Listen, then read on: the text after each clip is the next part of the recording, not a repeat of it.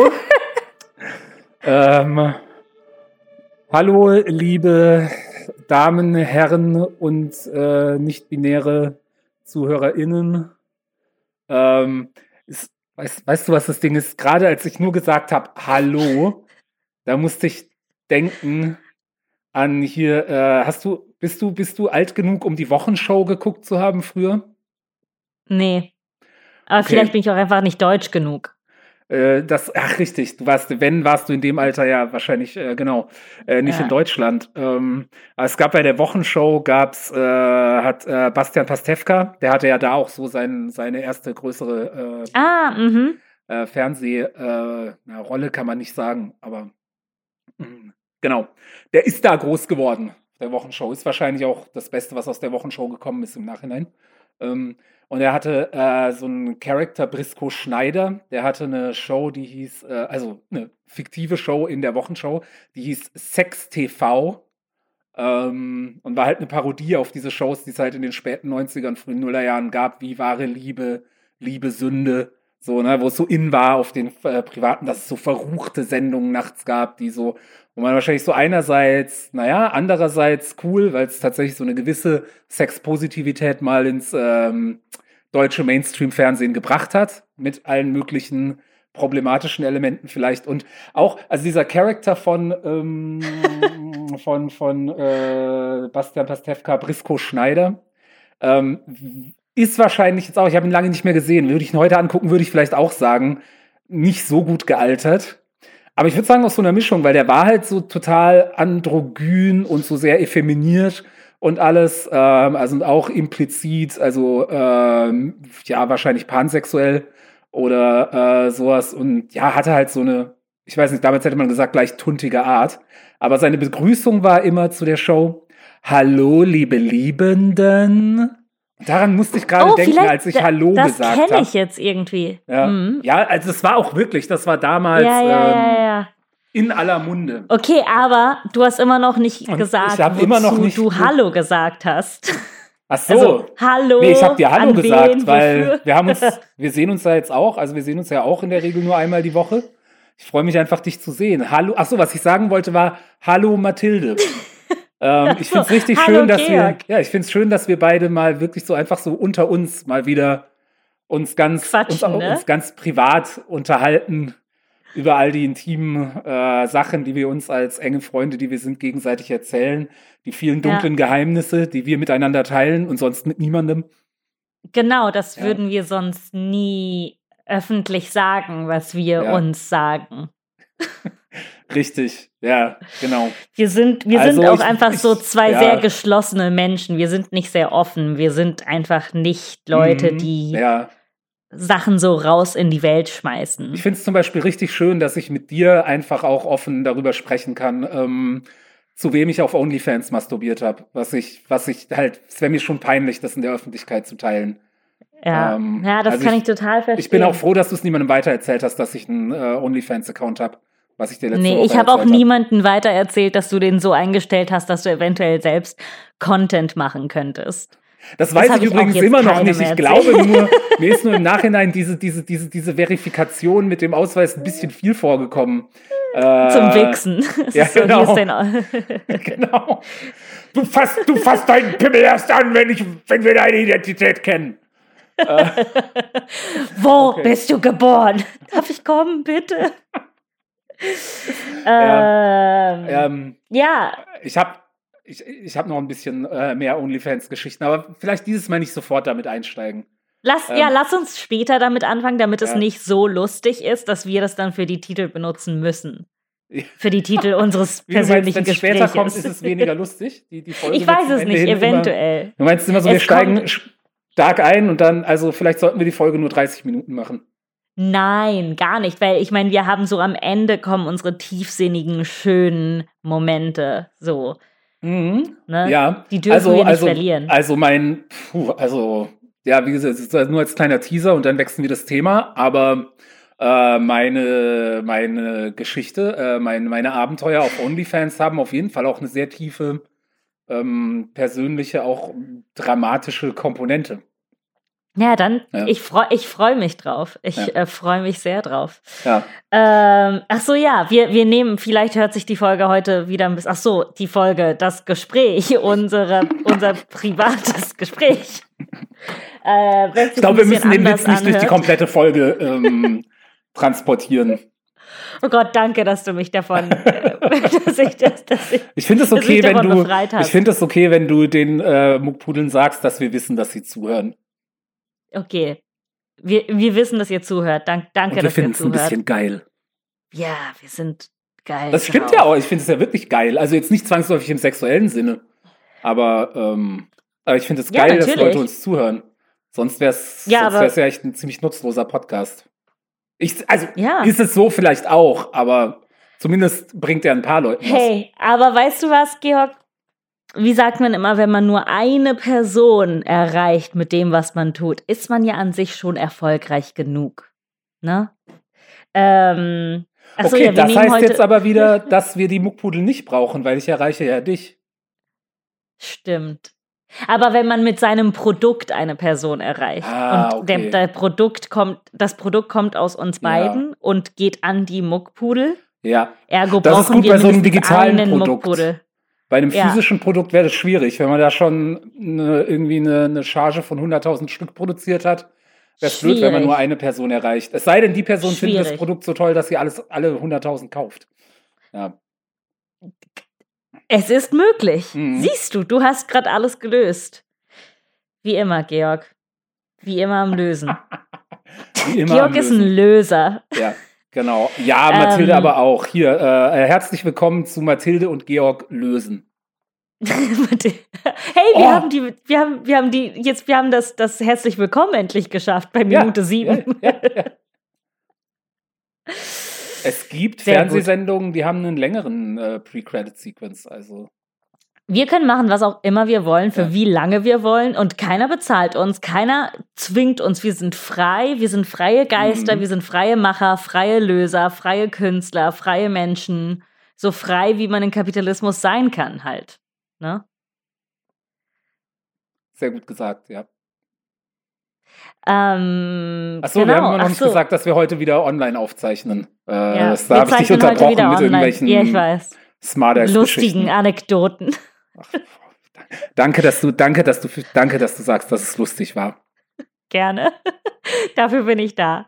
Ähm, ja, wir zeichnen heute wieder, heute, wir zeichnen heute wieder online auf. Wir zeichnen heute wieder online auf und das, äh, das ist meine Schuld. Ich bin äh, nicht in Deutschland. Huh, huh.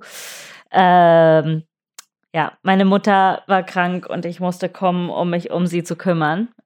Äh, und äh, natürlich habe ich den Gewinn daraus, dass ich kurze Zeit in Italien sein kann was interessant ist. Und es ist sehr interessant, sich um meinen Elternteil zu kümmern. Das äh, kann nicht- ich, ja. Ja, nicht interessant im Sinne von, wow, ich will mehr. Eher interessant im Sinne von, aha, okay, cool. Ich muss genug Geld verdienen, damit ich das in der Zukunft nicht Vollzeit machen muss.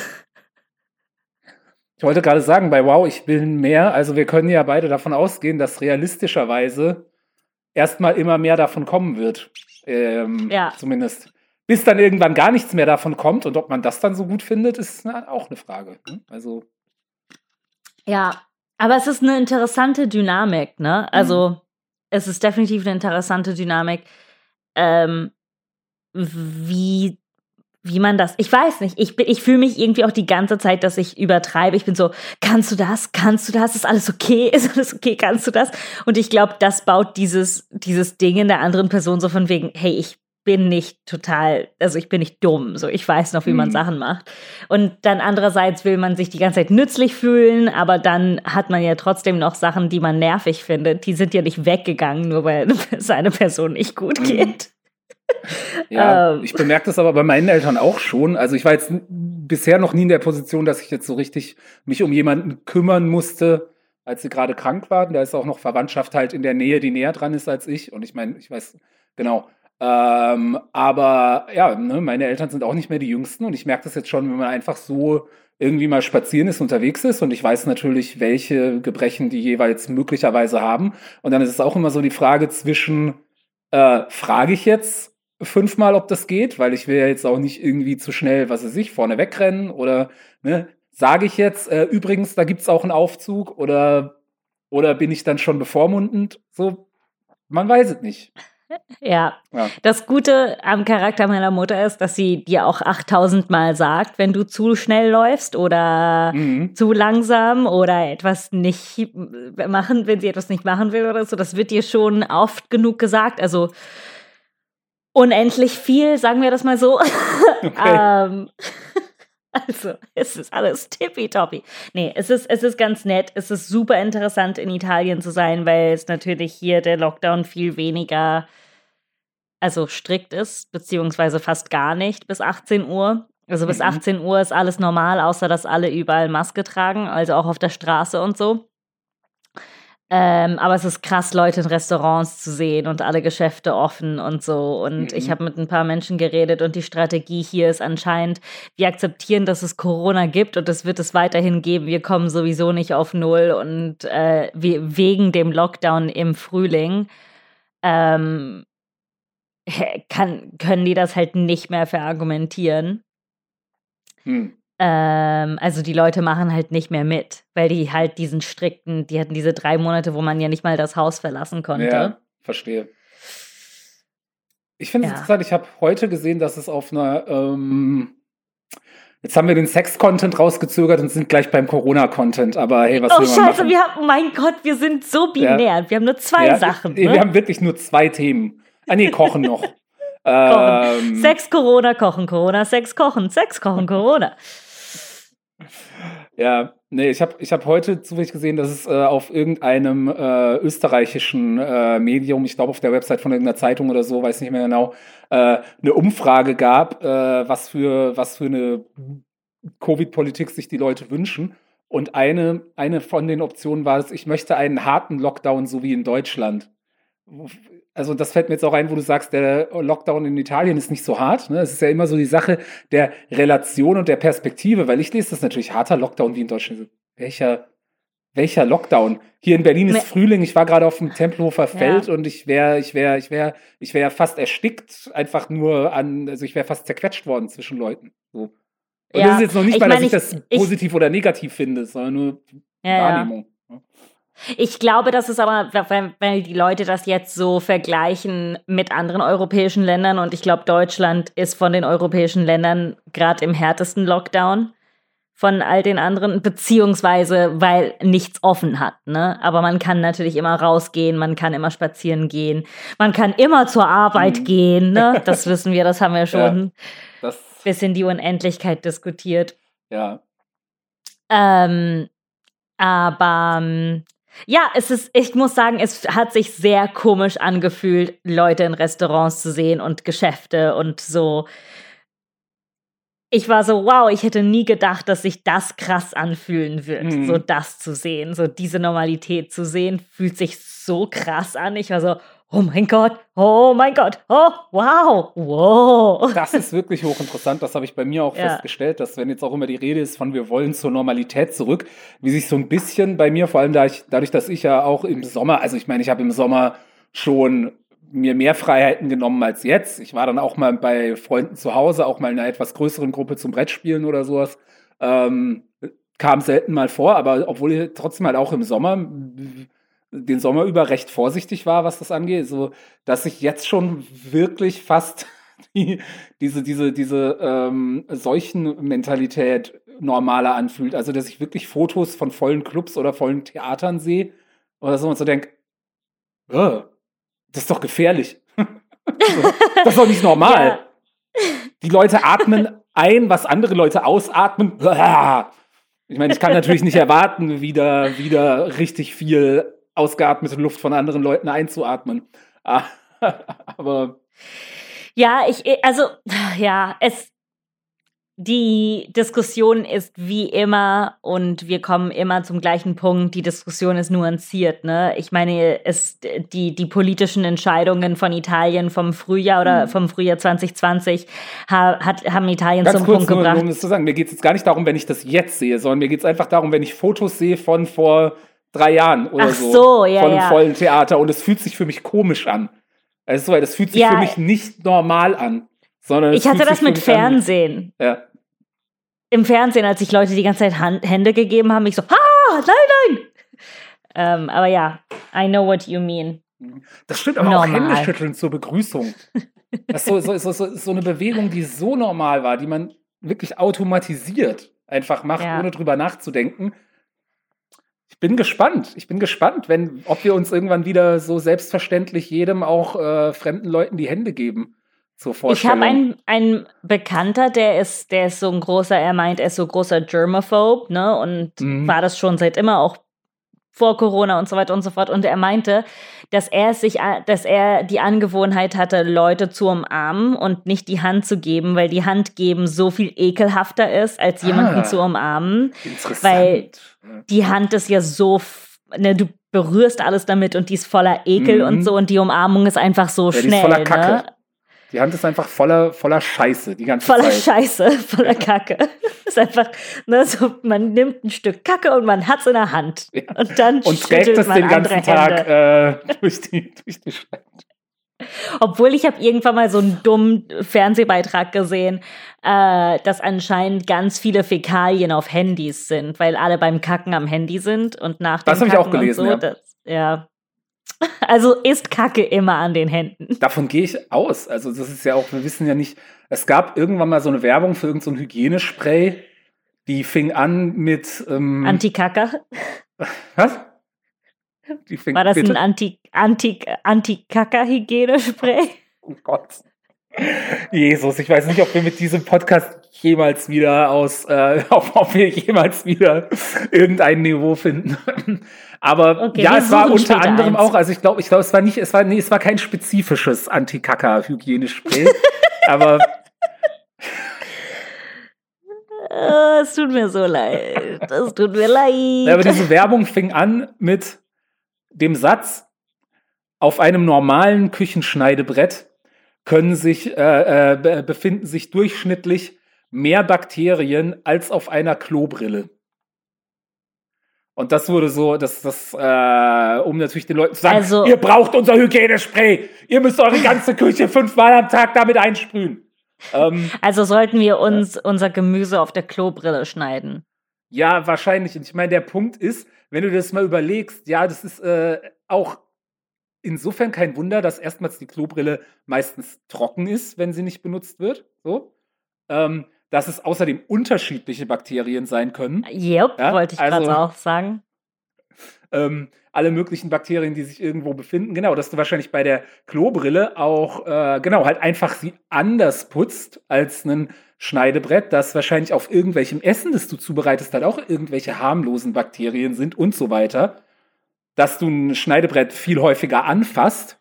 Ja, außerdem will ich auch nicht wissen, was für Bakterien sich in, in Spülschwämmen irgendwie, also Spülschwämmen können sich ja auch richtig miese äh, irgendwie, also was heißt miese, aber zumindest Bakterien, von denen einem schlecht wird oder so, vermehren. Spülschwämme sollte man häufiger auswechseln oder abkochen.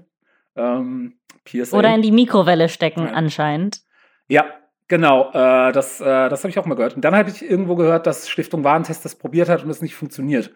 Wobei Ja. also auch für mich intuitiv wüsste ich jetzt nicht, warum das nicht funktionieren sollte. Ähm, was wohl anscheinend wirklich nicht funktioniert, was empfohlen wird, ist in die Spülmaschine, weil da ist nicht heiß genug. Da, da vermehrt man die Hm. Bakterien eigentlich. Oder man kann Ähm. auch einfach faul und kon voller Konsum sein und neue kaufen. Das geht auch. Mir fällt zu dem Thema ein, dass äh, hier, oh, wir haben noch hier, warte mal, Ficken, Corona, Essen und Therapie. Ähm, ja, auch stimmt, Ich, stimmt. ich, hatte, ich, ich, ich, ich habe neulich über meine Küche gesprochen mit meinem Therapeut und das war hochinteressant, ah, weil ich glaube, so in den letzten, äh, in den letzten äh, Gesprächen mit meinem Therapeut hat sich so die Dynamik entwickelt, dass eigentlich jedes Gespräch so anfängt, weil es mir halt zur Zeit auch wirklich verhältnismäßig gut geht und das ist ja auch mal schön. Ähm, und ich irgendwie auch in meinem Leben so halbwegs zufrieden bin. So. ne? wow, okay, Und- kannst du vielleicht bitte woanders angeben? Ja, genau. Und weil ich halt genau auch dieses Gefühl habe mit, und es ist so, so, ich, also ich komme so in die Sitzung rein und erzähle so, ja, es läuft eigentlich alles das und das und das und das läuft gut. Und es gibt folgende Sachen, mit denen bin ich noch so ein bisschen unzufrieden. Und es ist ja auch ein Thema bei mir immer gewesen, so dieser, dieser, dieser, dieser fehlgeleitete Perfektionismus, den ich auf Arbeit äh, bezogen habe, den ich auch auf mich selber bezogen habe. Ne? Also mit dem du äh, die, die, dieser Perfektionismus, der halt überhaupt nicht produktiv ist, sondern der eher dazu führt, dass du sowieso schon weißt, dass du nicht zufrieden sein kannst. Also, also ist sowieso alles scheiße und du bist niemals gezwungen, dich ernsthaft zu fragen, ob du zufrieden bist, weil du kannst ja gar nicht zufrieden sein. so.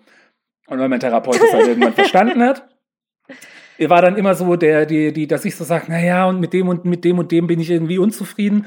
Und dass er dann sagt, ja, aber ist das so schlimm? Also ich habe den Eindruck, Sie sind doch auf einem ganz guten Weg. Ist das so schlimm? Darf, ist es nicht auch okay, dass Sie da mal noch ein bisschen Schwierigkeiten haben? Und ich so, ja, doch, nee, nee, nee, klar, ist schon okay, weil ich mache ja Fortschritte, bla.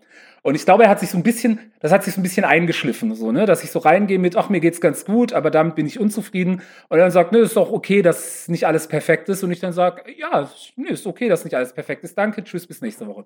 Ähm, und jetzt neulich habe ich dann auch erzählt, ja, also das und das läuft gut. Ich mache hier irgendwie diesen, diesen Programmierlehrgang weiter und äh, der ist super anstrengend jetzt, weil ähm, der Dozent wirklich echt kein guter Lehrer ist, sorry. Ähm, aber bla bla bla, ich komme damit klar, ich, äh, ich, ich arbeite so im Selbststudium, es gibt dem Tagstruktur, das ist schön ähm, und sowas. Und dann, naja, womit ich sehr unzufrieden bin, ist so, dass meine Küche nach wie vor sehr, sehr unordentlich und äh, sehr schmutzig ist. Und dann hat er halt gleich so, naja, naja, naja, ja, kenne ich doch schon. Dann auch mit, ja, aber darf die Küche nicht manchmal auch ein bisschen unordentlich sein? So? Darf das auch mal so sein, dass die ein bisschen unordentlich ist? Und ich so, ja, das darf sein, dass die Küche ein bisschen unordentlich ist, aber ich glaube, Sie verstehen nicht, worum es hier gerade geht. Ja? Und dann habe ich ihm explizit auch nochmal erklärt, ich, ich bin wegen Kontrollzwang hier. Ich habe Kontrollzwang, keinen Ordnungszwang.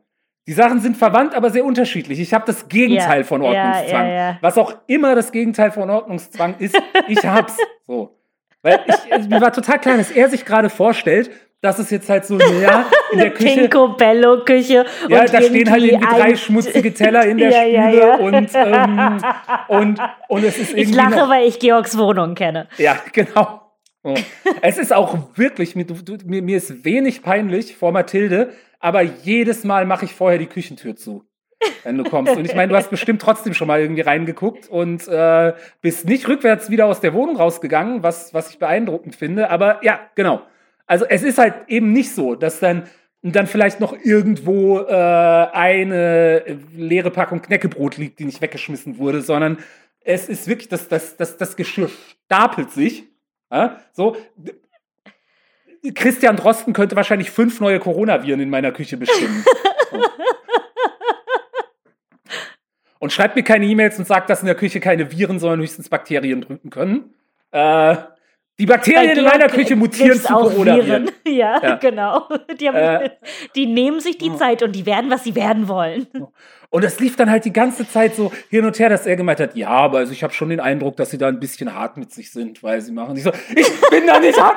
So, ich bin unzufrieden damit, wie meine scheiß Küche aussieht. Das ist auch nicht, weil es mir Mathilde oder irgendwie, also ich habe dich nicht namentlich erwähnt, aber weil es mir du bist jetzt halt die einzige Person, die in meine Wohnung kommt, aber weil es mir irgendjemandem gegenüber ähm, peinlich ist, es ist, weil ich in diese Scheißküche gehe jeden Morgen, um mir Kaffee zu kochen und um überhaupt nur den Wasserkocher zu füllen muss, schmutziges Geschirr aus der Spüle räumen muss und es mich nervt, weil meine eigene Lebensqualität darunter leidet, dass meine Küche unordentlich, jetzt tun sie mal ihren verdammten Scheißjob Wofür bezahlt meine Krankenkasse sie eigentlich?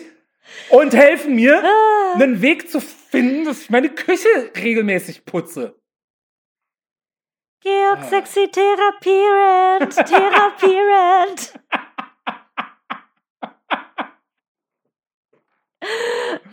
ähm, ja, wie, wie lustig wäre es, wenn du irgendwie verlangen würdest, dass er kommt, um deine Küche zu sehen oder du schickst ihm Bilder und du bist so, oh, das, das meine gut, ich, ja. verstehen ja. Sie, was, Sie damit, was ich damit meine? Ja. Und er so, ja, wie oft ist es so? Und du so, nein, das ist immer so. Immer, genau.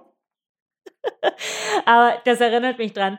Das letzte Mal, wo ich in Italien bin, bin ich ja, ähm, das war, wir, Mukbu hatte Pause und ich bin so ein bisschen von meinem Leben äh, das erste Mal wirklich weggerannt, würde ich sagen. Ich, würd, ich würd, würde sagen, das war das erste Mal, wo ich echt, ich habe alles so gelassen, wie es war. ich habe einen kleinen Koffer genommen und habe mich verpisst und mhm. ich wollte auch nichts mit meinem Leben zu tun haben. Und äh, ich hatte alles auch in der Wohnung so hinterlassen, wie das war. Und es war so, Wäsche hat sich gestapelt, der Kühlschrank war voller Ekelsachen, die geschimmelt haben und so. Und ich war so von wegen, ja, das ist so eine gute Idee. Ich gehe jetzt, ich, ich renne jetzt weg von meinem Leben und meine Depression wird so voll weggehen, weil ich halt nur Abstand brauche und so. Und ich muss sagen, es tat mir auch richtig gut. Ich hatte echt nur so zwei, drei Tage, die da sehr schlecht waren. Und ich glaube, ich war so insgesamt drei Wochen weg oder so. Vielleicht auch sogar länger, weil ich keinen Rückflug gebucht hatte. Äh, so echt so filmmäßig. Ich habe ja mhm. früher diesen Scheiß geliebt, so von wegen, gib mir den nächsten Flug weg hier. Äh, und dann äh, als ich zurückgekommen bin, habe ich die Tür meiner Wohnung aufgemacht und das war alles genau so Time Freeze der Depression und ich bin direkt in gleichen Mindset reingegangen, als ob null Zeit vergangen war. Und ich, und es war mir so peinlich, weil ich dann so zwei Tage später in der Therapie saß und die Frau hat sich wahrscheinlich gedacht, so, oh Dickerchen, die Frau kriegt's nie hin, ne? Und dann habe ich mich irgendwie nach, nach ein, nach zehn Tagen oder so, habe ich mich zusammengerafft und dann einfach die ganze Wohnung geputzt und danach ging's mir besser und ich war so, ah, okay, vielleicht ist es manchmal sehr einfach. Mhm. Ähm, aber ich, ich hasse, ich kenne dieses, bei mir ist das Gefühl immer sehr, wenn meine Wohnung super dreckig ist oder unordentlich, ist es, weil ich es auch gar nicht schaffe, mich gerade drum zu kümmern. Und danach habe ich sehr viel Selbsthass und bin so, du bist, äh, du bist, kümmere dich um die Sachen, du Ekelhaufen. Mhm. Naja, das ja. ist bei mir ähnlich, nur dass ich es halt fast nie äh, schaffe. Oder ich meine, auch das ist was wo mein Therapeut jetzt, äh, wo ich meinem Therapeuten dann wieder sagen müsste, doch, es ist ja schon viel besser als früher.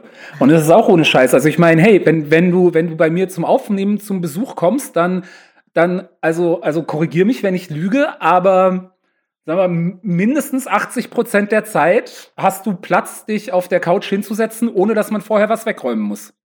Das stimmt. Ja. Und in der Regel kannst du auch in fast dem kompletten Zimmer, wo keine Möbel stehen, den Boden sehen. Das stimmt. Ja, das sind echt schon, wenn ich jetzt so die letzten 20 Jahre zurückgucke, äh, graduell richtig krasse Fortschritte gegenüber äh, dem, wie ich früher gelebt habe. Ähm, ja. Das ist schon gut, aber dennoch, also so gesehen hat mein Therapeut dann natürlich irgendwie auch recht, ja. dass ich so, aber das ist halt trotzdem, ich fände halt trotzdem eine ne noch ordentlichere Wohnung schöner. Und das ist eben auch wirklich, was für mich ordentlich ist, wäre schon was, wo andere Leute wahrscheinlich sagen würden, boah, hier müssten wir aber mal wieder aufräumen. Also wenn es jetzt um ihre eigene ja, Wohnung sicherlich. geht, gar nicht um Bewertung. Aber, aber so, äh, es wäre für mich schon ein zusätzliches Erfolgserlebnis und deswegen komme ich gerade drauf bei dem, was du gesagt hast. Ich könnte mir schon vorstellen, dass so diese Unordnung ähm, in der Wohnung, dass das auch so ein Rest Selbsthass ist, an dem ich noch festhalte. So, weißt du? Dass, dass wenn ich, wenn ich mich jetzt schon so bei allen Problemen, die es irgendwie noch gibt und der Einsamkeit und was weiß ich, ähm, so verhältnismäßig gut fühle und so verhältnismäßig zufrieden mit mir bin, was ist denn dann, wenn jetzt die Wohnung auch noch schön ist? So. Krass, dann, dann könntest du viel. Wow, nee, das, das ist eventuell zu viel, Georg. Ich würde das jetzt oder? nicht riskieren. Okay, okay, danke. Stell dir nee, vor, du hast mir sehr geholfen im Gegensatz zu meinem Therapeut. Stell dir vor, du putzt das ganze Ding, alles ist aufgeräumt, du gehst morgens in die Küche, der Wasserkocher passt einfach so ins Waschbecken, du musst nichts wegräumen, du machst dir was zu essen und es gibt einfach saubere Teller oder du weißt, wo eine Soße steht. Mhm. Ja, was, was wird dann aus dir? Ja. Ich glaube, die, die, die bist richtig, du dann? Was bin ja. Ja, dann kann ich mich ja sogar gleich mit dem, mit dem fertigen IT-Kurs einfach irgendwo bewerben und als Programmierer anfangen und einfach nur Geld und verdienen und ein entspanntes Leben haben. Ja, okay, aber. Ja, nee, ich ja, sag, das ist, das ist ja. Das ja, jetzt ist, bin ich neidisch. Ach so, nee, ich meinte das als, äh, das geht doch nicht. Das ist doch kein Leben. und ich so, also für mich, ist es ein Leben? Ist das vielleicht ein Leben? Soll das mein Leben sein? Ich habe alles falsch gemacht. Ich drehe um, ich renn weg. Wo gehe ich hin? Ah, ich Ey, weiß du bist nicht. noch jünger als ich. Du kannst immer noch programmieren lernen. Also ich kann es auch, aber ah. ich habe schon so das Gefühl, oh, eigentlich lohnt sich nicht mehr. Eigentlich lohnt sich nicht mehr. Ich werde doch. Guck mal, da bin ich 40, wenn ich irgendwie meine erste, wenn meinen ersten realen Job in der IT-Branche habe. Ja, aber dafür von irgendwelchen 22-jährigen Praktikanten erzählen zu lassen, dass, oh, oh, du programmierst noch in C++, ach, ist ja süß, ich programmiere ja nur noch in, in, in, in, in CryptoShark 5. aber, mein, mein, aber ich dachte, C ist super wichtig und super hart. Ich habe nämlich meinem Vater gesagt, oh, ja, äh, mein Freund Georg, der macht gerade äh, einen C++-Kurs und mein, mein Vater, der hat auch so C++ und JavaScript gemacht und er war so, oh, wow, er war zutiefst beeindruckt. Also ja, ja, für, zu Recht, für, nee, für einen ist, äh, 65-jährigen Mann bist du beeindruckend, wollte ich hier nur noch mal sagen. Das, äh, das freut mich sehr. Äh, äh, mein Vater, der ein bisschen über 65 ist und der äh, auch äh, früher, also als er im Arbeitsleben ähm, mit IT zu tun hatte, der hat gesagt, was, also als ich ihm das erzählt habe, ach was, C gibt's noch? ja, also zum Hintergrund, es stimmt, C ist eine der ältesten, eine, eine verhältnismäßig alte Programmiersprache, die aber immer weiter abgedatet wird. Und was dein Vater sagt, ist richtig. Es ist eine sehr, sehr anspruchsvolle Sprache ähm, weil sie eben auch äh, sehr, sehr maschinennah ist. Ne? Also ohne jetzt, ich weiß nicht, wie interessant das für die Muckpudel ist, aber ähm, die haben schon auf. dümmeren Scheiß gehört als ja, das. das. Das stimmt. Äh, ne? Also ein Computer arbeitet ja eigentlich nur so mit so Bits, also mit Stromkreisen, die offen oder geschlossen sein können und dann Nullen oder Einsen repräsentieren. Ähm, und dieses 010001, also Binärcode, äh, binärer Maschinencode, der äh, wird dann ja übersetzt in verschiedene Level von menschlich lesbarem Code. Ja? Äh, so dass du halt in einer Programmiersprache schon irgendwie sowas sagen kannst wie nimm diese zwei Zahlen und addier sie, statt äh, zu sagen, schalte dieses Bit an und das nächste aus und die Bits, die dahinter kommen, wieder an und so weiter. Und äh, da gibt's verschiedene Levels der Abstraktion und je weiter höher du kommst in den Levels, desto vereinfacht gesagt, desto einfacher oder zugänglicher für Menschen ist die Programmiersprache und C ist relativ weit unten.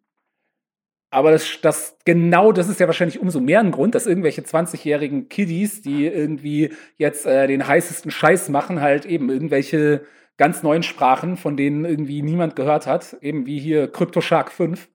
Ähm, also auch CryptoShark 5 habe ich gerade erfunden, gibt es meines Wissens nicht. Aber. Ja, aber lass die Muckpuddel doch googeln. die haben schon genug zu googeln bei dem, was ich jede Woche erzähle. Zwangsstörung, Unordnung, Fragezeichen. Genau. Was ist der Unterschied zwischen Kontrollzwang und Ordnungszwang? Hm. Hygienezwang ist ja auch noch mal eine eigene Sache. Das war interessant. Ähm, als es dann so richtig losging äh, mit Corona, da habe ich dann gemerkt, uh, und es war auch gerade die Zeit, als ich in stationärer Behandlung war, ne, wo man dann ja auch noch für andere, für die ganze Gruppe kochen musste in Zeiten von Corona. Und da habe ich wirklich, da bin ich so, sagen wir mal, so hart an der Grenze zum Hygienezwang auch noch entlang getanzt. Äh, und manchmal entlang auch ein kleines Stückchen drüber. Ähm, ja, so ein netter Walzer am Hygienezwang. Ja, also zum Glück dann auch wieder zurück. Aber es gab dann echt so Momente, wo ich dachte, weil dadurch, dass Corona war. Also sowieso gibt es natürlich Hygienevorschriften, wenn man da irgendwie in einer Klinik äh, für die komplette, äh, für, für irgendwie 20 Leute kocht. Ähm, und die waren natürlich noch verstärkt wegen Corona, also man musste irgendwie Handschuhe anhaben und Maske und was weiß ich.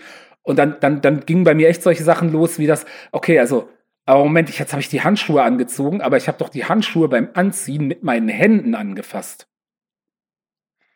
So. Also, also habe ich die Handschuhe ausgezogen, weggeschmissen und mir erstmal die Hände desinfiziert und dann die Handschuhe angezogen und dann mit den Handschuhen den Kühlschrank aufgemacht, um das Essen rauszufahren. Das ist scheiße, ich weiß doch nicht, was an der Kühlschranktür war. Und dann die Handschuhe ja. wieder ausgezogen und neue angezogen. Ja, solche, solche Momente gab es. Das hat sich zum Glück nicht verfestigt. Das ist, das ist sehr gut. Ja, ja ich habe eine gute, eine, eine ähm, eine Freundin, eine sehr alte Freundin, die, die auch die ganze Zeit damit rumtanzt und so, so mit alle fünf Minuten Hände desinfizieren seit Corona. Und ich war so, es ist natürlich super schwierig, weil wenn dein Kopf gerade nicht so, ne, das ist ich mhm. kann nicht nachvollziehen und du möchtest das wegrationalisieren, aber es ist ja nicht ein rationales Verhalten und die Person weiß das ja meistens ja. und die fühlt sich dann noch schlimmer, wenn du sagst so, hey du, du hast dir gerade die Hände desinfiziert. Ich so, ja, ich weiß so. Ja. ähm, aber es ist manchmal hart, wenn man so, weil wir waren dann glaube ich, zehn oder zwölf Tage miteinander und es war irgendwann mal, ne, ist auch schwierig, weil sie das dann auch an mir machen musste.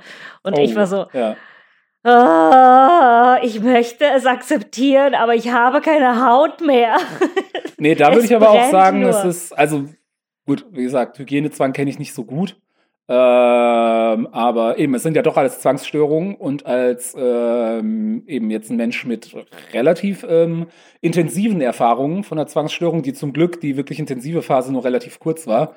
Aber ähm, also ich sag mal, ich glaube, man tut, also erstens ist es, erstens ist es sowieso auch okay, wenn du deine eigenen Grenzen setzt. Also, ne? Wenn jemand ja, deine Hände nicht so, Ich bin noch nicht sehr gut damit, Georg. So ja, insgesamt ja. Grenzen setzen, not my thing. Mir geht es ja nur darum, so ein bisschen zu erzählen, was ich für die Best Practice halte. Als ich meine, es ist bestimmt auch äh, äh, von Mensch zu Mensch ähm, verschieden. Was richtig ist, es bringt nichts viel, äh, äh, den Leuten einfach nur zu sagen, nee, aber das ist doch, das ist doch sinnlos, was du machst. Ähm, aus zwei Gründen. Einmal ist es sowas, ja, so, es, es, es, es hilft, glaube ich, bei keiner äh, psychischen Krankheit großartig, wenn man den Menschen irgendwie er erklärt, dass ihre Realität keinen Sinn ergibt. Das ist wie wenn man ja. depressiven Menschen sagt, so, ja, aber das Leben ist doch gar nicht scheiße. Lächel doch mal. Ähm, das andere ist, und das weiß ich äh, konkret jetzt eben vom Kontrollzwang, der ähm, äh, damit zusammenhängt, äh, genau, dass man sich halt eben, dass man immer wieder nachkontrollieren muss, ob irgendwo nicht was schiefgegangen ist, was ganz schlimme Folgen haben könnte. Das klassische Beispiel ist, habe ich den Herd angelassen. Ähm, da habe ich sogar irgendwann äh, meinen äh, Freunden, mit denen ich häufiger zu tun hatte, gesagt, wenn ich euch erzähle, dass ich irgendeinen Zwangsgedanken habe, gerade sowas wie, oh Gott, ich habe Angst, dass ich den ähm, Herd angelassen habe, dann sagt am besten gar nichts dazu. Denn der Moment, wo jemand anderes dir sagt, nee, nee, das ist schon okay, da wird schon nichts passiert sein, oder vielleicht sogar sagt, nee, ich weiß, ich weiß, ich, ich habe es beim Rausgehen zufällig gesehen, der Herd war, der Herd war aus. In dem Moment hast du dich schon wieder abgesichert. Und genau dieses Absichern ist das, was du aktiv verlernen musst als ja. Zwangspatient. Ähm, genau, weil in der Beziehung, wahrscheinlich habe ich schon mal im Podcast erzählt, ist äh, in dieser Hinsicht ist es funktional vergleichbar mit einer Sucht. Ähm, dass halt jedes Nachgucken, jedes sich absichern, gibt ein ganz kurzes Gefühl der Sicherheit und der Kontrolle. Mhm. Ja, die, ganze, die ganze Welt könnte untergehen, aber mein Herd brennt nicht ab. Dafür habe ich gesorgt. So. Das ist jetzt immerhin, das ist die eine Sache, der ich mir gerade sicher sein kann. Und das ist doch schon mal gut. Ähm, und es geht wirklich darum, sich selbst dieses Scheißsicherheitsgefühl nicht zu erlauben, was auch anfangs wirklich unglaublich schwer ist, wenn man erstmal tief in so einer äh, Zwangsstörung drin hängt. Deswegen ist, ähm, deswegen ist wirklich das äh, Beste. Also ich habe auch, auch auf äh, Empfehlung einer Therapeutin, dann angefangen, äh, nicht mehr konkret oder so gut es geht, nicht mehr konkret mit Leuten über die Zwangsstörung zu reden. Also schon zu sagen, boah, scheiße, ich habe gerade Zwangsgedanken. So, fuck, mein Kopf spielt gerade, ist, ist, ist gerade, es geht mir gerade nicht gut, aber nicht die konkreten oder selten die konkreten Inhalte zu diskutieren. Mhm. Weil schon, wenn ich sagen würde, was weiß ich, ich habe das und das gemacht und jetzt habe ich Sorge, dass was passiert ist. Und wenn ein guter Freund oder eine gute Freundin sich das anhört und nur sagt, na, okay, und ganz normal weiterlebt, das zeigt ja schon, ne, in dem Moment habe ich ja schon ähm, die Zwangshandlung sozusagen auf jemand anderes übertragen. Weil wenn das ein ernsthaftes Problem wäre, wäre es dem Freund ja scheißegal, ob ich Zwangsgedanken habe, der würde sagen, nee, äh, oh, das klingt wirklich gefährlich, wir sollten was unternehmen, wenn es eine reale Gefahr wäre. Klar. Hm. Das macht die Sache ziemlich kompliziert. Umgekehrt möchte ich mhm. dazu auch sagen, das ist eine allgemeine äh, Beschreibung. Es gab auch Situationen, wo die Zwangsgedanken so krass waren und ich gerade in so einer massiven Angstspirale äh, drin war, dass wirklich das einzig Richtige, was jemand sagen konnte. Aber das waren echt so Momente, wo ich dann wirklich schon fast heulend am Boden lag oder sowas.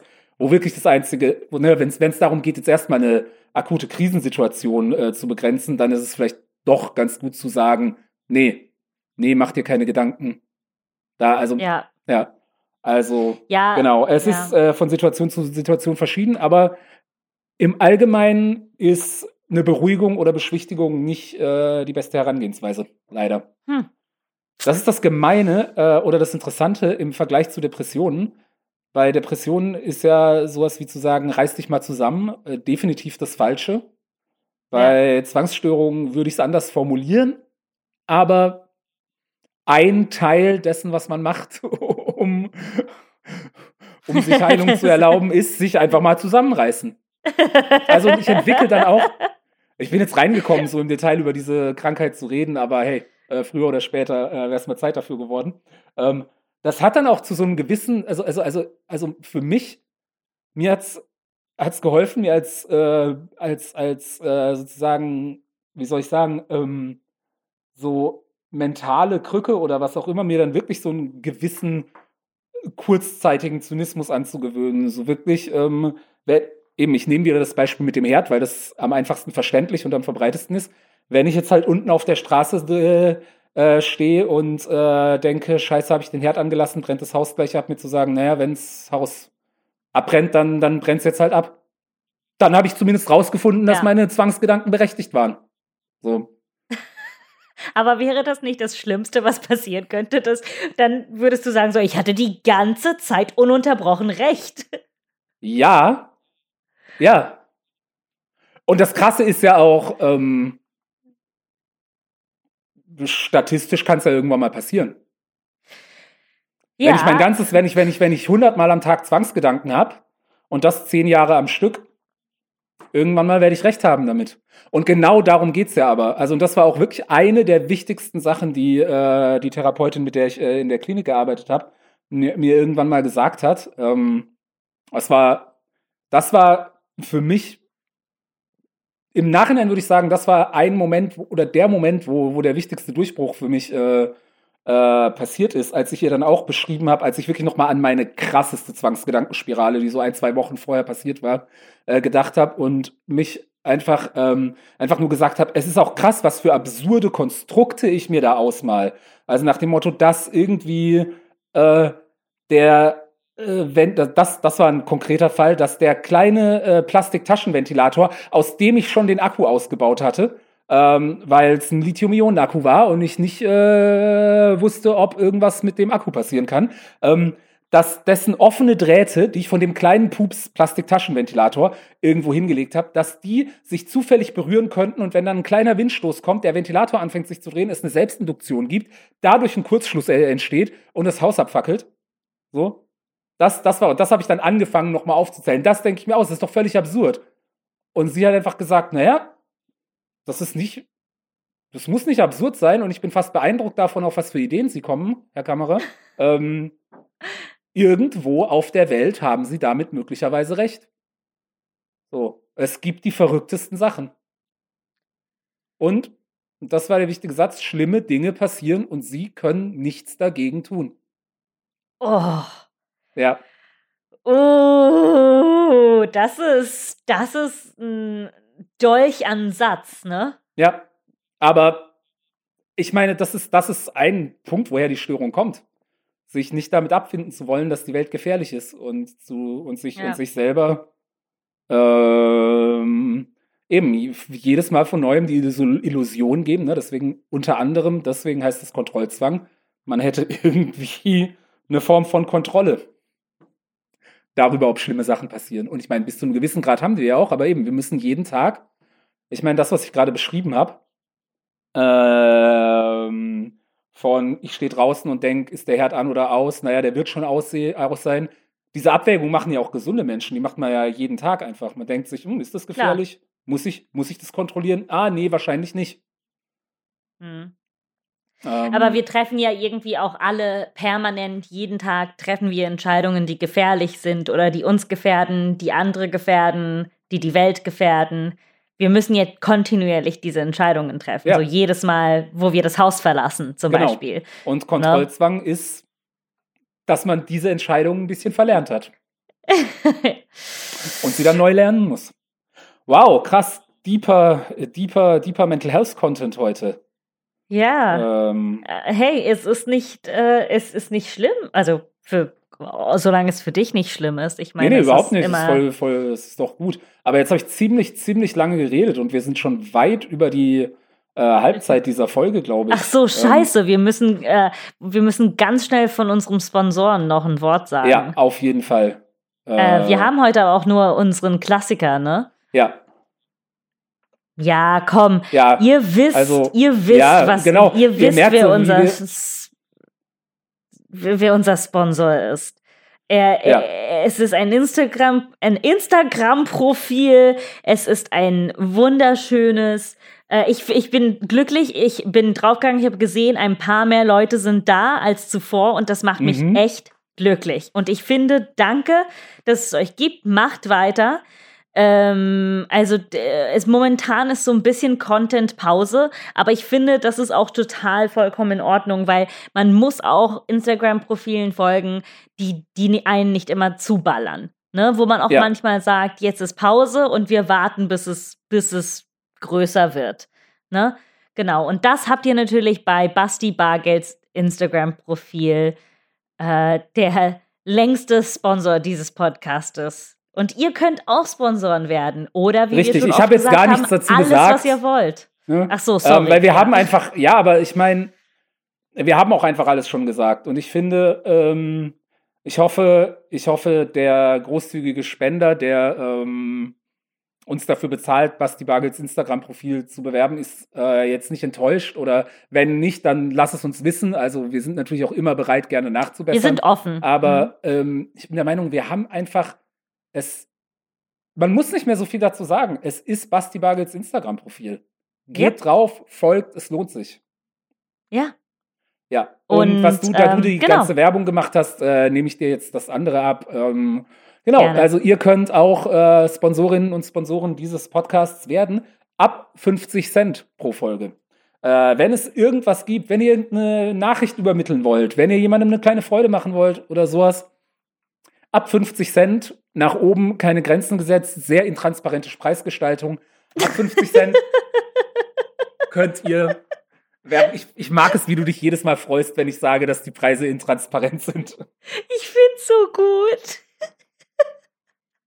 Aber ich finde, man soll sich auch selbst feiern. Und ich feiere dich. Ich feiere das. Ich find's mega lustig. Okay, cool. Äh, cool. Ja, äh, ich feiere, dass du mich feierst. Hey. Ähm,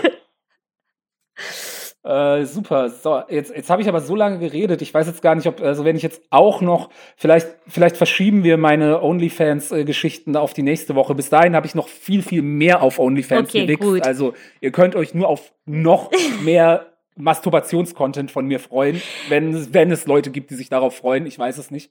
ich bin ähm, mir sicher, dass es Leute gibt, die sich auf deinen Masturbationscontent freuen. Sehr gut. Oh, danke. Du, das, das Schlimme ist, dass es mich gerade wirklich ein bisschen, bisschen so glücklich und verlegen gemacht hat, als du das gesagt hast. das, das ist doch toll. Ja, danke. Ja, ähm, was hast du? Hast ja, du? Ja, das. Mathilde. Dann kann ich was Mathilde, erzählen. Ja. Du hast mich, nee, du hast mich gar nicht gefragt. Du hast mich gar nicht gefragt, was ich so erlebt habe. Georg, was hast du so erlebt? Ja, nichts, ich kann nicht aber fassen, was hast ich du das vergessen habe. Ach so. Ähm, ich wollte, ich wollte äh, was dir und den Muckpudeln was erzählen oder so äh, über etwas reden. Es ist, ähm, wie gesagt, ich bin, ich sitze jetzt auch in dem Zimmer, wo, wo ich quasi aufgewachsen bin, obwohl es nicht mehr das ist, aber egal, das ist auch unwichtig. Das war mal ein großes Drama für mich. Ich, anyway. Ähm, und ich war irgendwann mal abends, äh, ich hatte für meine Mutter gekocht, alles aufgeräumt und dann bin ich ins Zimmer gekommen und ich war so, ah, lass mich mal auf Netflix gehen. Netflix, wunderbare Seite. Oh, Netflix ist so eine tolle Serie. Äh, Serie. So eine tolle Seite. So eine tolle Seite, auf der man Serien Seite. gucken kann. Genau. Und das genau. ist mir genau. wichtig, immer dazu zu sagen. Netflix bezahlt uns nicht dafür, dass wir das sagen. Über Netflix nee, wir sagen wir das einfach, weil wir, weil wir Netflix so mögen. Wir lieben es einfach, weil wir mögen, wir mögen Netflix so, wie es ist. Also weil ich halt einfach, also ich, ich weiß nicht, Mathilde, Mathilde, ich weiß nicht, wie es dir geht, aber ich, ich schaue gerne häufig Filme und Serien. Ich auch. Und weißt ich du, wie ich das Mehr machen Serien kann? als Filme, aber wie? Ja, auch in letzter Zeit häufiger Serien, aber weißt du, wie ich das tun kann? Wo? Auf Netflix. Krass, so gut. Unfassbar. Ja. ja. Es ist unfassbar. Naja, ich bin dann irgendwie abends auf Netflix gegangen und ich wusste nicht, was ich schauen wollte und ich wollte eigentlich auch nur einschlafen, es war spät und dann sah ich das irgendwie so, ne, oben machen die immer so top, irgendwie gerade in Deutschland und es war gerade so top in Italien und eine der Serien, die gerade viel geschaut wurde, war Gossip Girl. Ich weiß nicht, ob du mhm. die Serie kennst, aber. Ich weiß, dass es sie gibt. Genau, und das, das reicht an sich prinzipiell. Aber ich habe die halt damals geschaut, das war so 2007, als sie rauskam, ne? Nur war das damals sehr schwer, die zu finden in Europa, ne? Und man musste so lange suchen, bis man die illegal gefunden hat. Ja. Und um eine Folge zu sehen, musste ich irgendwie acht Millionen Pop-ups schließen. Ich habe Viren gekriegt und ich musste sie auch manchmal auf so mini, mini klein schauen, nur damit ich die Folgen schauen konnte. Und ich war als Teenager, ich fand die Serie als Teenager so gut. Und dann hatte ich, und ich habe mir irgendwie, dann war ich irgendwie bis vier oder fünf Uhr morgens wach und habe mir die Serie wieder reingezogen. Und ich hatte so einen Moment von, oh mein Gott, oh mein Gott, es ist 14 Jahre her und du sitzt im gleichen Zimmer und schaust die gleiche Sendung und bleibst die ganze Nacht wach, obwohl du weißt, dass du schlafen solltest. Und es war so ein eigenartiges Gefühl. Und es war mhm. teilweise auch so schön melancholisch, ne? Ja. Und dann gleichzeitig auch, oh Gott, oh Gott, bin ich gar nicht weitergekommen? Wie kann ich mir den gleichen Scheiß anschauen? By the way, die Serie ist super gut und super scheiße. Also super gut im Sinne von, ist es so sehr guter Scheiß. ist gut gemachter Scheiß. Okay. Aber ich weiß nicht, ob du die Prämisse gut. kennst. Es sind, nee, ich weiß, es sind ich weiß so wirklich sehr, sehr wenig über Gossip Girl. Was also interessant also Prämisse, ist, dadurch, wie präsent die ja doch irgendwie so im popkulturellen, irgendwie kollektiven Bewusstsein ist, aber. Voll. Also, die Prämisse sind so super reiche Upper East Sider in Manhattan und die mhm. gehen alle auf so eine Privatschule und so ein Typ, der ist arm, ne, in Anführungsstrichen, beziehungsweise haben einen riesen Loft in Williamsburg, ähm, aber die, aber er geht auch auf die private Schule. Und mhm.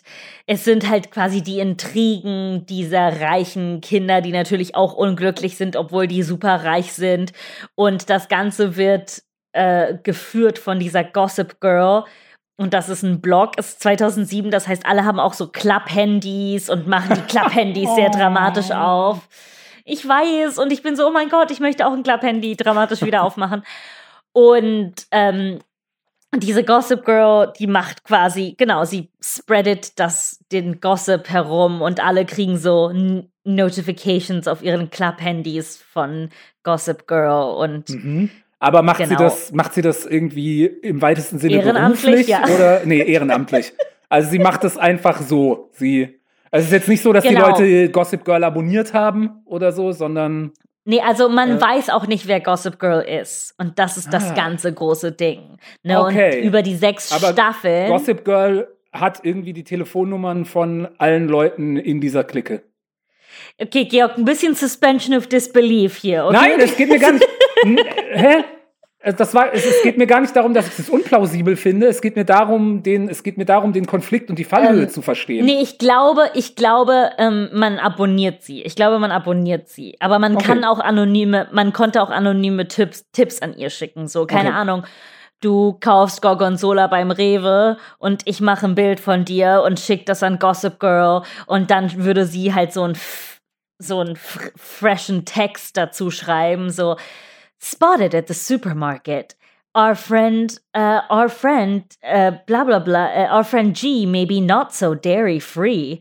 XOXO, Gossip Girl. Oh Und dann werden alle so, oh mein Gott, Georg ist gar nicht vegan, er ist voll Käse. Aber die Probleme sind natürlich ein bisschen größer. Ja. Ähm, Zumindest war ich dann zwei Nächte wach und habe mir das angeschaut und ich habe mich echt wieder so wie ein Teenager gefühlt. Aber der andere Gedanke war auch so, oh mein Gott, ich bin so glücklich, dass ich damals kein Handy hatte und kein Netflix, weil ich weiß nicht, ob ich die Schule geschafft hätte. Mhm. So, es war, es war so schon schwierig genug, dass ich ein Fern, dass ich Fernsehen konnte. Wenn ich, wenn ich zum Beispiel Gossip Girl bin, bingen hätte können, ey, ich hätte das ganze Ding in drei Tagen geschaut. Ich hätte nicht aufgehört. Und darum bin ich so, vielleicht ist die Jugend von heute doch kaputt. das das, das finde ich schön. Also so willkommen in dieser Altersgruppe. in der du langsam, glaube ich, auch ankommst. Also ich glaube, so ab Mitte 20 ist das so, dass man, dass man anfängt zu denken, na, die Jugend von heute. Ich habe ähnliche Gedanken wie du gerade häufiger, dass ich irgendwie froh bin, dass es, äh, als ich so im späteren Teenie-Alter vor allem dann so, so um die 18 und ein bisschen älter war, äh, oder Anfang 20, dass es da noch nicht das Internet in der heutigen Form gab. Weil ich glaube, damals hätte eine signifikante ähm, Gefahr bestanden, dass ich so in so Kreise wie Incels, Alt-Right Pipeline oder sowas irgendwie Echt? Äh, hab. Ja, also natürlich glaube ich, dass ich hoffentlich doch noch das Support-System und ähm, irgendwie doch so eine Grundempathie gehabt hätte, dass das nicht passiert wäre. Aber also was auf jeden Fall damals ein großer Teil meiner Identität war, war halt so, naja, der nette Junge, der keinen Erfolg bei Frauen hat, weil Frauen nur Arschlöcher mögen. Und wenn es damals ein Forum gegeben hätte, das mir erklärt hätte, ja, so ist die Welt und so bla bla und hier und ähm, und das in irgend so ein was weiß ich Verstärkungsloop gebracht hätte, Wahrscheinlich wäre ich jetzt nicht gerade Alt-Right-Terrorist geworden, aber so ein, äh, so ein, so ein richtig anstrengender NTSJW-Type oder sowas. So ein richtig anstrengender Edgelord. Ein anstrengender Edgelord war Gott, ich ich bin, auch. ich bin so Aber- froh, dass dich das nicht erwischt hat. Ich, ich, es hat mich gerade so traurig, der Gedanke hat mich gerade so traurig gemacht. Ja. Ich will jetzt nicht noch deeper einsteigen. Das wäre mal was Interessantes, äh, das auch so ein bisschen äh, zu erforschen. Aber es ist wirklich so, auch gerade wenn ich so, wenn man dann mal so irgendwelche Ausschnitte aus Incel-Foren oder so liest, je nachdem, also wenn es jetzt halt nicht gerade die sind, die sagen, ja, schön, dass der Typ da und da auf dem College irgendwie fünf Frauen erschossen hat. Aber es, es gibt häufig so kleine Momente, wo ich so denke, okay, ich, äh, so, ja, ich, ich verstehe deinen Schmerz. Deswegen, Wo zum- äh, da, da, Hast du, hast du ein Beispiel Ja. parat oder nicht? Ähm, ein konkretes Beispiel nicht, aber so dieses einfach, ey, mh, 18 unattraktiv und alleine zu sein, ist scheiße. So, dann fängt's mal an. Und wie gesagt, ich, du hast mich gerade unterbrochen, als ich sagen wollte, Sorry. deswegen ist das, was du hier postest, immer noch scheiße.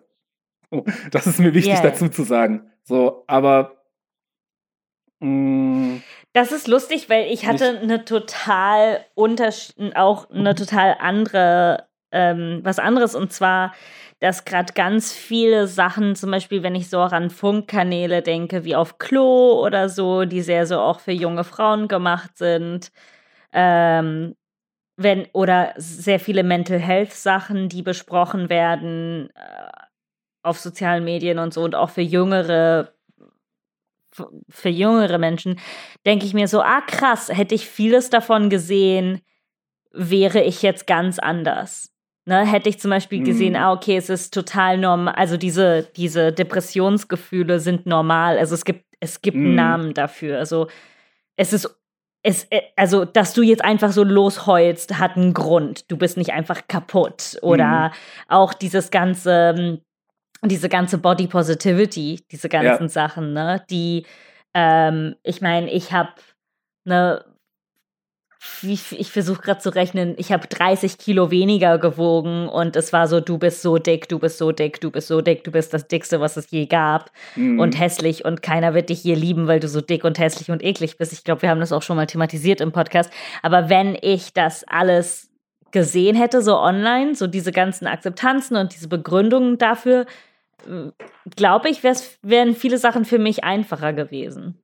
Mh. Aber jetzt schaue ich Ja. sie an und bin so, ah, fickt euch mit euren Body Positivity, ist mir doch scheißegal. Oh, ihr seid alle so depressiv. Generation Z. Oh. Ah, Depression Chic. Ja. Ähm, äh, das stimmt. Ne? Also auf jeden Fall, äh, ich glaube, so diese Mental Health Positivity, die hätte möglicherweise mir auch äh, bei Filmen geholfen. Und auch wenn ich jetzt sage, ich hätte irgendwie, was weiß ich, äh, 4chan-Insel sein können, ich hätte genauso gut vielleicht auch schon viel früher ähm, bestimmte bestimmte Sachen über progressive Ideen verstanden. Vielleicht wäre ich Ja. viel, hätte ich viel früher aufgehört, ein anstrengender Edgelord zu sein. Wer weiß.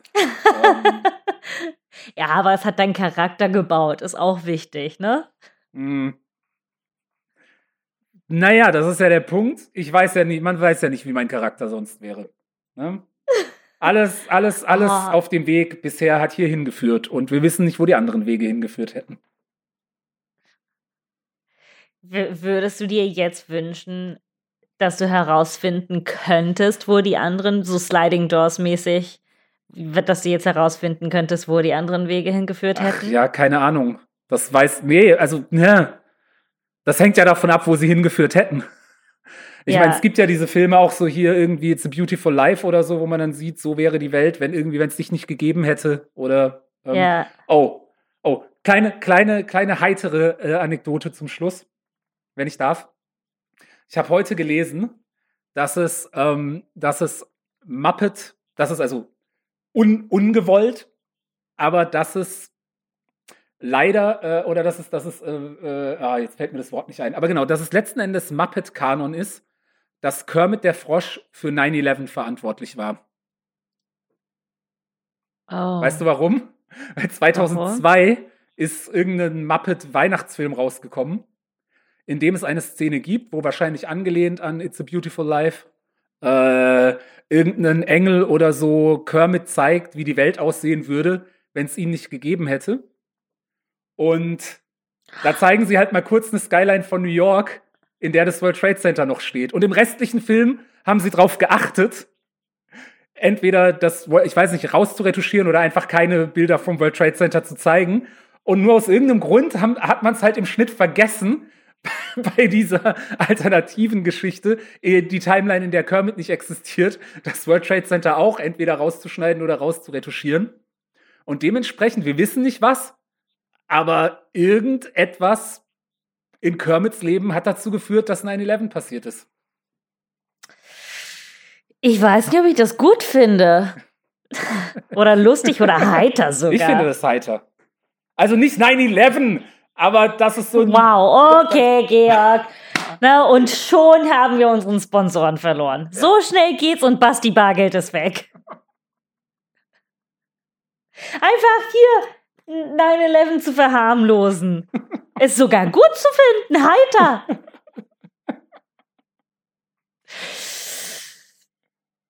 äh, okay, an diesem Punkt wahrscheinlich ja, wichtig wow. zu erwähnen, dass das äh, nicht stimmt. Natürlich. Ähm, ja, Och, muss man es erwähnen, dass es nicht stimmt? Das sollte doch klar sein. Aber ich hatte auch heute, heute in irgendeiner Facebook-Gruppe, äh, in so einer, in so einer äh, 3D-Grafik-Facebook-Gruppe, in der ich bin, hat jemand irgendein Meme gepostet, wo es darum ging, ah, die Mondlandung war fake, bla bla bla, kann doch gar nicht sein, weil CGI gab es damals noch gar nicht oder CGI war damals zu schlecht. Das war so der Tenor von dem Meme. Natürlich irgendwie mhm. mit einem lustigen Bild oder sowas. Und dann habe ich kommentiert, ja, ist doch Bullshit, die Mondlandung war nicht CGI, es weiß doch jeder, dass Stanley Kubrick die Mondlandung im Studio gedreht hat. Und dann stand dieser Kommentar da, ein paar Minuten, und dann haben Leute angefangen zu kommentieren und ich so, Scheiße, ich kann gerade nicht sagen, wer meinen Witz verstanden hat und darauf einsteigt oder wer wirklich glaubt, dass die Mondlandung im Studio gefaked wurde. Und andere Leute können wahrscheinlich auch gerade nicht einschätzen, ob ich ernsthaft meinte, dass die Mondlandung im Studium äh, Studio gefaked wurde. Meinst du, dass die Leute dann so auf dein Profil gehen und sich Bilder anschauen und denken so, ist das jemand, der nicht dran glaubt? oder ist das jemand, der einen Joke macht? Äh, ich weiß auf jeden Fall, dass ich das bei anderen Leuten, ja, dass ich das bei ja, anderen ja. Leuten in dieser Diskussion gemacht habe. Also, ja. Ich habe dann irgendwie noch einen lachenden Smiley gepostet und so die Beiträge von anderen Leuten geliked, die halt sagen, nee, nee, die Mondlandung war echt. Okay, so ja. von wegen, hi, ich, ich supporte, ich supporte euch. ah, das Internet. Ach, das Internet. Was für eine interessante Folge. Auf jeden Fall. Wir haben viel gelernt. Ja. Das ging irgendwie sehr schnell. Fand ich auch. ich das Gefühl. Ja. Aber das ist, glaube ich, ein gutes Zeichen. Ja. Also ich könnte ewig weitermachen, aber äh, wir werden heute aufhören und nächste Woche weitermachen. Äh, darum, äh, wie immer, Folgt uns auf Instagram at Mathilde und Georg. Mögt unsere Facebook-Seite. Mathilde und Georg produzieren Unterhaltung. Und äh, teilt diese Folge am besten auf euren Insta-Stories. Und wenn ihr das macht, taggt uns, damit wir das sehen. Und wenn ja, ihr auf Mathilde nichts davon Georg Bock auf, habt. Äh, Instagram. Ja, und wenn ihr auf nichts davon Bock habt, dann sagt es einfach ne, eurer sexpositiven Oma dass es uns gibt äh, und dass sie das vielleicht hier gut finden könnte. Äh, und ansonsten danke an alle und bis nächste Woche. Bis nächste Woche. Ciao. Tschüss.